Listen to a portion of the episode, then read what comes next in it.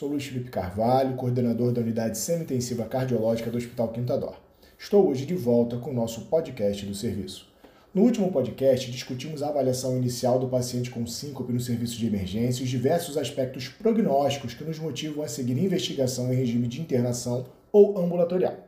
Hoje, discutiremos a propedêutica diagnóstica usual tanto para pacientes internados quanto para pacientes ambulatoriais e as propostas terapêuticas diante dos achados. Vamos lá!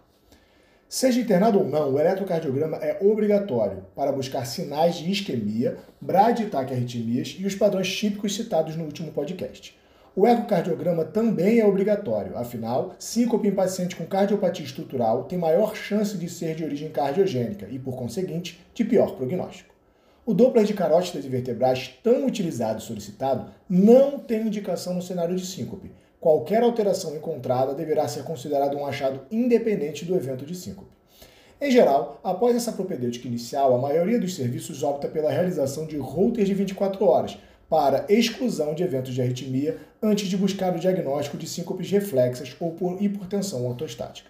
Porém, podemos lançar mão de testes bastante elucidativos à beira-leito, tais como Primeiro, a massagem do seio carotídeo para avaliação de síndrome de hipersensibilidade do seio carotídeo, considerando o teste positivo quando temos pausa maior que 3 segundos, bem como queda na pressão arterial maior que 50 milímetros de mercúrio na sistólica.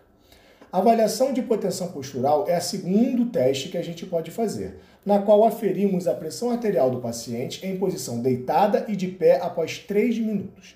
Quedas maiores que 20 milímetros de mercúrio da pressão sistólica ou maiores que 10 milímetros de mercúrio da pressão diastólica são consideradas positivas para o diagnóstico de hipotensão ortostática.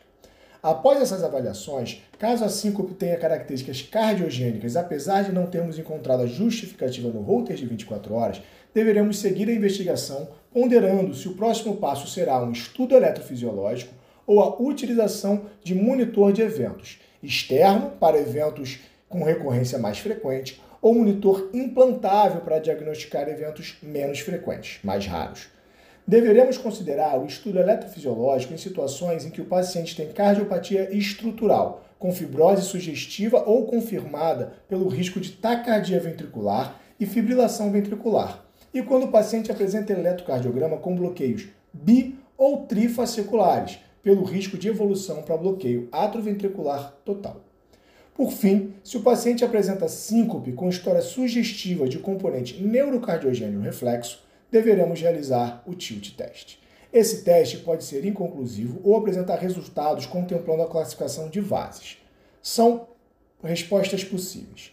Resposta vasovagal tipo 1 ou mista, na qual a queda da pressão arterial antes da queda da frequência cardíaca, a qual fica sempre acima de 40 batimentos por minuto, ou quando fica menor, o faz por menos de 3 segundos.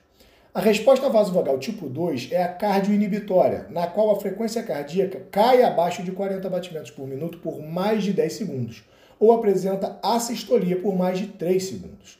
Ela é subdividida em 2A, quando a pressão arterial também cai antes da frequência cardíaca, e 2B, quando a queda da frequência cardíaca precede o descenso da pressão arterial. A resposta vasovagal tipo 3 ou vasodepressora é aquela em que a pressão arterial cai sem queda simultânea da frequência cardíaca, que por sua vez sobe.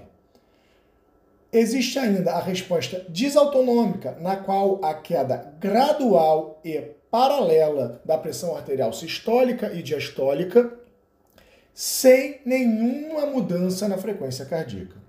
Por fim, temos a resposta tipo POTS, ou Síndrome de Taquicardia Postural Ortostática, que significa um aumento de 30 batimentos por minuto na mudança de postura de deitado para de pé, com sintomas de lipotímia associados. Uma vez encerrada a propedêutica diagnóstica, vamos ao tratamento. As síncopes de origem cardíaca deverão ser tratadas com correção das patologias estruturais quando pertinente, como revascularização, correção de, valvopatias e otimização medicamentosa para casos de insuficiência cardíaca grave. As taquiarritmias suscetíveis deverão ser submetidas a tratamento de ablação, tais como as taquicardias supraventriculares por reentrada e alguns padrões de taquicardia ventricular. Em situações de taquiarritmias ventriculares associadas a processos cicatriciais fibróticos confirmados, deveremos ponderar o implante de um cardiodefibrilador implantável. Já situações de bloqueios atrioventriculares ou doença de nó sinusal deverão ser tratadas com implante de PACE definitivo. Nas síncopes reflexas e de hipotensão ortostática, devemos recomendar inicialmente medidas não farmacológicas, tais como manter-se hidratado, orientar maior ingesta de, de sal, evitar ambientes muito cheios, abafados e quentes e orientar o paciente a sentar-se ou até deitar quando sentir os sintomas de pródromo, bem como adotar postura fletida nesse cenário, cruzando os braços e as pernas como tentativa de aumentar a resistência vascular periférica. Devemos também tranquilizar o paciente quanto à benignidade do quadro e suspender drogas que contribuem para tal, como nitratos e diuréticos principalmente.